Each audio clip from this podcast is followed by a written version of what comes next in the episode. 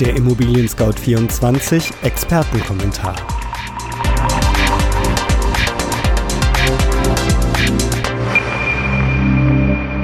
Herzlich willkommen beim Immobilien Scout Expertenkommentar. Mein Name ist Arne Hartweg. Heute zu Gast ist Hanno Kempermann. Er ist seit über zehn Jahren am Institut der deutschen Wirtschaft in Köln tätig. Als Leiter Branchen und Region ist er dort verantwortlich für Studien über den ländlichen Raum, zum Beispiel in Brandenburg oder Unternehmensperspektiven in Bayern. Auch ist er Herausgeber des Städterankings, das seit 2009 publiziert wird. Auch in diesem Jahr erscheint in Zusammenarbeit mit der Wirtschaftswoche und Immobilien Scout 24 eine Neuauflage dieses Gradmessers für Wirtschaftsniveau, Dynamik und Zukunftsperspektiven in 71 kreisfreien deutschen Städten über 100.000 Einwohner. Ich spreche mit Hanno Kempermann über den nun ein Jahr zurückliegenden Wohngipfel der Bundesregierung und wir schauen, ob sich die Lage auf dem Immobilienmarkt entspannt hat und welche wichtigen Gesetze auf den Weg gebracht wurden. Herr Kampermann, mal ganz naiv gefragt. Können Sie noch einmal kurz erklären, wie es eigentlich dazu gekommen ist, dass die Immobilienpreise derart gestiegen sind, wie das in den letzten Jahren passiert ist? Ja, also das ist multikausal und das gibt ganz viele Gründe. Ähm, ich versuche einige der wichtigsten zu nennen. Es ist erstmal ein Aufholeffekt. Also wir sehen, dass in den anderen großen Metropolen international äh, in, oder auch in den Städten in Deutschland äh, wie München, dass schon seit den 80er Jahren da extrem starke Immobilienpreissteigerungen festzustellen sind aufgrund der Urbanisierung. Das hat jetzt im speziellen Berlin äh, nicht getroffen. Ne? Das, da gibt es Sondereffekte wegen äh, des Mauerfalls in den 90er Jahren. Ähm, war hier wenig los. Das wurde dann erst recht aufgeholt in sehr kurzer Zeit, weil es dann plötzlich, ja, weil viele gemerkt haben, dass hier äh, noch sehr, sehr gute Chancen zu ergreifen sind auf dem Immobilienmarkt. Das zweite ist ganz klar die Nachfrage, also eben jener Urbanisierungstrend. Es gibt 50.000 fast äh, Menschen, die nach Berlin ziehen jährlich. Das ist in den anderen Großstädten etwas weniger der Fall, aber trotzdem immer noch erheblich. Und das ist ein ganz einfacher Angebots-Nachfrage-Effekt. Wenn das Angebot nicht so schnell zieht wie die Nachfrage, dann steigt der Preis. Das ist überall so. Das muss auch so sein, um Signale zu setzen für mehr Immobilienbau. Das dritte ist, dass wir aufgrund von, das ist aber ein Effekt, der, der ähm, weniger stark auftritt, aufgrund von äh, Unsicherheiten äh, in der Welt auf der einen Seite, aber auch stärkeren Vermögensanhäufungen, auch noch internationale Investoren stärker auf dem deutschen Markt aktiv sind. Also wenn wir früher quasi nur die deutsche Nachfrage hatten, haben wir jetzt noch einen stärkeren Effekt durch eine internationale Nachfrage. Sind Instrumente wie der Berliner Mietendeckel die richtige Weichenstellung zur Entspannung des Wohnungsmarktes? Das ist ein ganz klares Nein. Also zur Entspannung des Wohnungsmarktes trägt aus ähm, meiner Sicht da überhaupt gar nichts zu bei. Es verschärft vielmehr zum Teil die Lage, weil beispielsweise ein Mietendeckel dafür, dazu führt, dass Bestandsmieter ähm, bevorzugt werden im Vergleich zu Neumietern.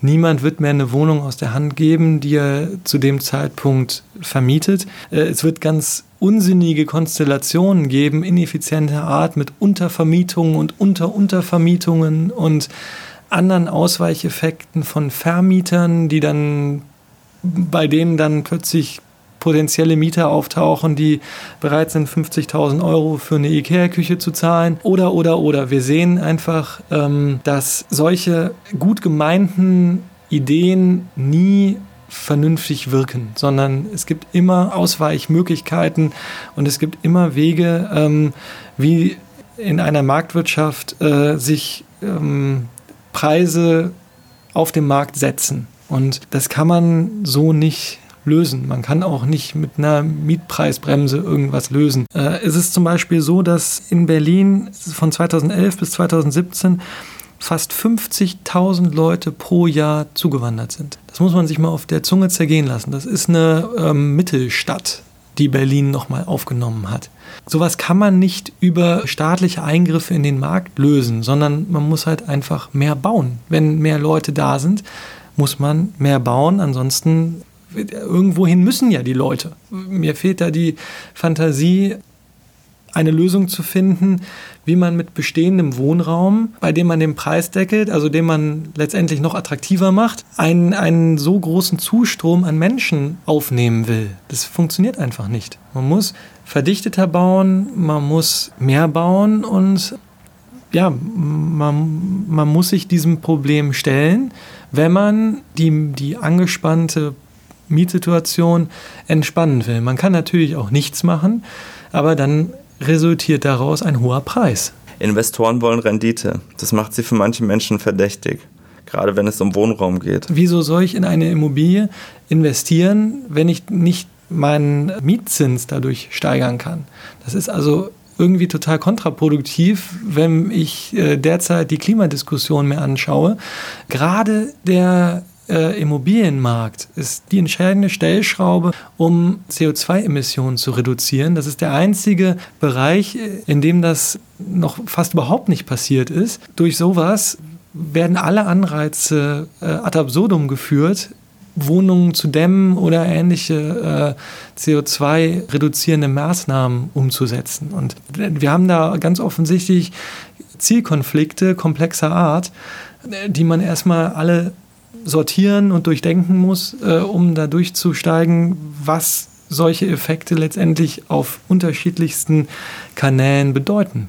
Das, es ist inkonsistent. Ne? Es ist einfach die, die, die Logik, die dahinter steckt, kann man nicht erklären. In Berlin wurden große Teile des kommunalen Wohnungsbestandes veräußert, zum Teil an große Wohnungsgesellschaften, in die dann wieder Pensions- und Rentenfonds investiert sind. Mit dem, mit dem Mietendeckel werden auch diese Rentenfonds weniger erlösen. So betrifft der Mietendeckel ja auch solche Leute, die nicht in Berlin wohnen. Natürlich ist es äh, nicht sinnvoll, eine äh, Mietrenditen von 30, 40, 50 Prozent erzielen zu wollen vielleicht, aber wo findet das denn statt? Also das ist ja, ja fernab der Realität. Wir haben äh, es gibt viele ähm, Immobilienunternehmen sowie auch andere Unternehmen in Deutschland, die haben schon auch eine soziale Verantwortung äh, und ähm, die begreifen sie auch. Natürlich muss man eine Balance finden in einer Marktwirtschaft zwischen sozialer Verantwortung und Geld verdienen. Jeder möchte auch in seinem Job Geld verdienen. Und ähm, das muss man, denke ich, ganz nüchtern betrachten, dass es zu keinen Exzessen führen sollte. Also man muss natürlich eine gewisse, eine gewisse Marktbeobachtung machen, aber grundsätzlich können wir nicht erkennen, dass Immobilienunternehmen Überrenditen zu anderen Unternehmen erzielen. Ne? Also wenn sie ein iPhone kaufen, hat Apple eine Rendite von 30 Prozent. Da meckert auch keiner, äh, dass die da mal das iPhone günstiger anbieten sollten. Die Politik hat sich letztes Jahr dazu verpflichtet, 100.000 Sozialwohnungen bis 2021 zu bauen. Dafür ist sogar das Grundgesetz geändert worden. Ist dieses Vorhaben Ihrer Einschätzung nach auf einem guten Weg?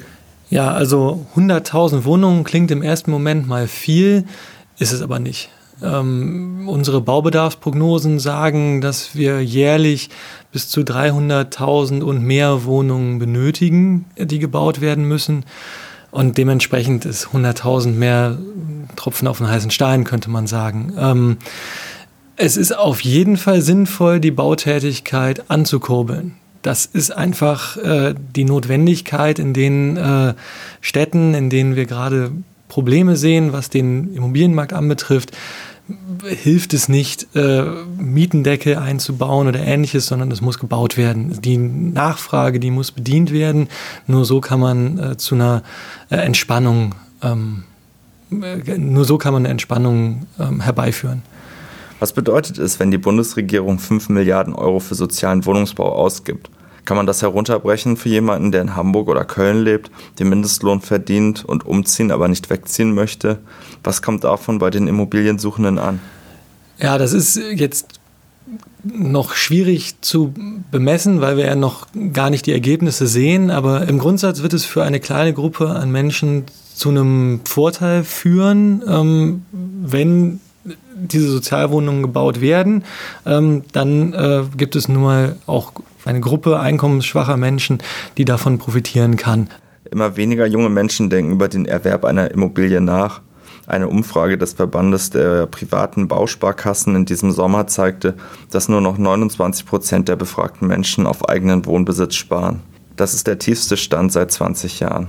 Außerdem zeigte eine Studie ihres Hauses, dass der durchschnittliche Erstkäufer 48 Jahre alt ist und keine Kinder hat. Warum kaufen vor allem die jungen Leute nicht? Mhm. Ja, gibt es äh, mehrere Gründe für. Äh, der erste Grund ist die Akademisierung. Immer mehr Menschen studieren. Und das bedeutet, die äh, Erwerbstätigkeit, die verschiebt sich im Lebensablauf. Früher ähm, war es selbstverständlich, dass man Anfang 20 viel Geld verdient hat oder sein erstes Geld verdient hat und sparen konnte. Ähm, und das ist jetzt eher mit Anfang 30 der Fall. Das muss man berücksichtigen, oder mit Ende 20. Das wird jetzt durch vielleicht Bachelor-Master-Studiengänge wieder ein bisschen äh, sich relativieren, aber das ist das, was wir bisher beobachten. Ähm, und das Zweite ist der Kapitalbedarf. Also durch die Niedrigzinsen haben wir schon festgestellt, dass natürlich äh, die, die, die, die äh, Eigenkapitalanforderungen äh, hochgegangen sind. Ne? Wenn, wenn Sie vorher früher ein Haus für 200.000 Euro gekauft haben, jetzt kaufen Sie es für 400.000. Ähm, es bleibt aber dabei, dass Sie 20 bis 30 Prozent Eigenkapital benötigen. Dann brauchen Sie einfach einen längeren Zeitraum, um das Eigenkapital äh, sich zu erarbeiten. Und das sind zwei Hauptgründe dafür, dass ähm, die äh, Kauftätigkeit sich nach hinten verschiebt. Aber nichtsdestoweniger sehen wir schon äh, ein grundsätzlich sehr hohes Interesse. Auch eben ähm, den, der aktuellen attraktiven Zinslage begründet. Also wir haben auch eine Umfrage gemacht, eine repräsentative. Da zeigen, zeigt sich, dass die Mehrheit der Menschen die Niedrigzinsen positiv einschätzt mit Blick auf, die, auf den Immobilienerwerb. Halten Sie das Baukindergeld für ein geeignetes Instrument, um junge Menschen und Familien in Wohneigentum zu bringen? Also Eben jenes äh, fehlende Startkapital, von dem ich gerade gesprochen habe, äh, ist äh, ein Problem. Das hat die Regierung erkannt. Das ist schon mal sinnvoll. Nebenkosten sind einfach teuer, wenn man an Makler, Notar, Grundbucheintrag, Grunderwerbsteuer denkt. Das ist alles viel Geld, was man da ähm, aufwenden muss. Und dementsprechend ist da ähm, ein, ein, Beitrag des Staates sicherlich ganz sinnvoll. Ähm, es, die Frage ist halt, wie sinnvoll die konkrete Ausgestaltung des Baukindergeldes ist, dass man für Kinder, die einen Tag nach dem Kauf äh, ähm, bekommt, dass man da kein Baukindergeld mehr für erhält zum Beispiel. Ne? Und dass es eine Flächenbegrenzung gibt, die relativ willkürlich ist. Ähm, das sind Dinge, die kann man durchaus diskutieren. Ähm, wir sehen äh, Potenzial in Reformen der Erwerbsnebenkosten. Ne? Dass wir, äh, dass es zum Beispiel ähm, eine Reform der Grunderwerbsteuer gibt, dass es Freibeträge für geringpreisige Immobilien gibt und Stufentarife für hochpreisige Immobilien. Das könnte man sich vorstellen. Oder äh, dass man äh, das Eigenkapit den Eigenkapitalbedarf senkt äh, durch Kreditausfallrisiken, äh, durch Kreditausfallgarantien. Sowas könnte man auch machen. Ähm, das eigentliche Ziel von Neubauten wird eigentlich auch gar nicht so gut äh, über das Baukindergeld erreicht, weil 75 Prozent ähm, der, der Anträge ja äh, auf bestehende Immobilien fußt. Also nur, nur ein Viertel der Anträge bezieht sich auf Neubauten wofür das Baukindergeld ausgezahlt wird. Und ähm, dadurch wird der Wohnungsmarkt eigentlich nicht wahnsinnig stark entlastet. Eine Expertenkommission der Bundesregierung hat eine Empfehlung für die nachhaltige Mobilisierung von Bauland vorgelegt. Um den Neubau zu beschleunigen, hatte man auf dem Wohngipfel beschlossen, digitale Bauanträge zu fördern, auch um den hohen Regulierungsaufwand zu begrenzen. Wie lange dauern Baugenehmigungsverfahren heutzutage? Und warum kommt der Neubau trotzdem mit dem Tempo der Nachfrage nicht mit? Tja, ähm, Personalmangel ist das eine Stichwort und Risikoaversion ist das zweite Stichwort wir zeigen in Studien, dass es äh, mindestens ein halbes Jahr in Großstädten dauert. Also wir haben jetzt hier für Köln zum Beispiel eine durchschnittliche Bearbeitungszeit von 184 Tagen, äh, die es dauert, um eine Baugenehmigung zu erhalten. Das ist äh, natürlich äußerst problematisch. Das kann man nicht anders sagen. Und ähm, das liegt auch daran, dass die Fehlervermeidung oberste Priorität hat.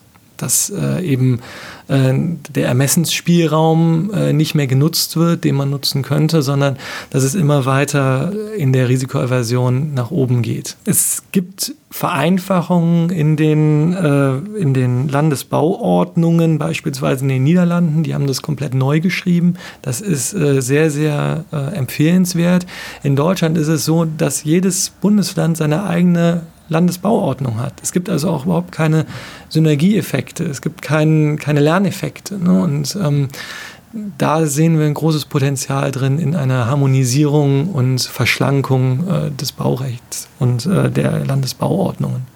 Und nicht zuletzt ist es auch so, dass immer die Anforderungen weiter steigen. Also wenn ich an die ganzen äh, Brandschutz und Emissionsschutz und äh, CO2-Energieausstoßgeschichten ähm, denke, das sind einfach Dinge, die alle auch mitgeprüft werden müssen in einem Bauantrag. Es wird also immer, die, die Prüfleistung geht immer weiter nach oben.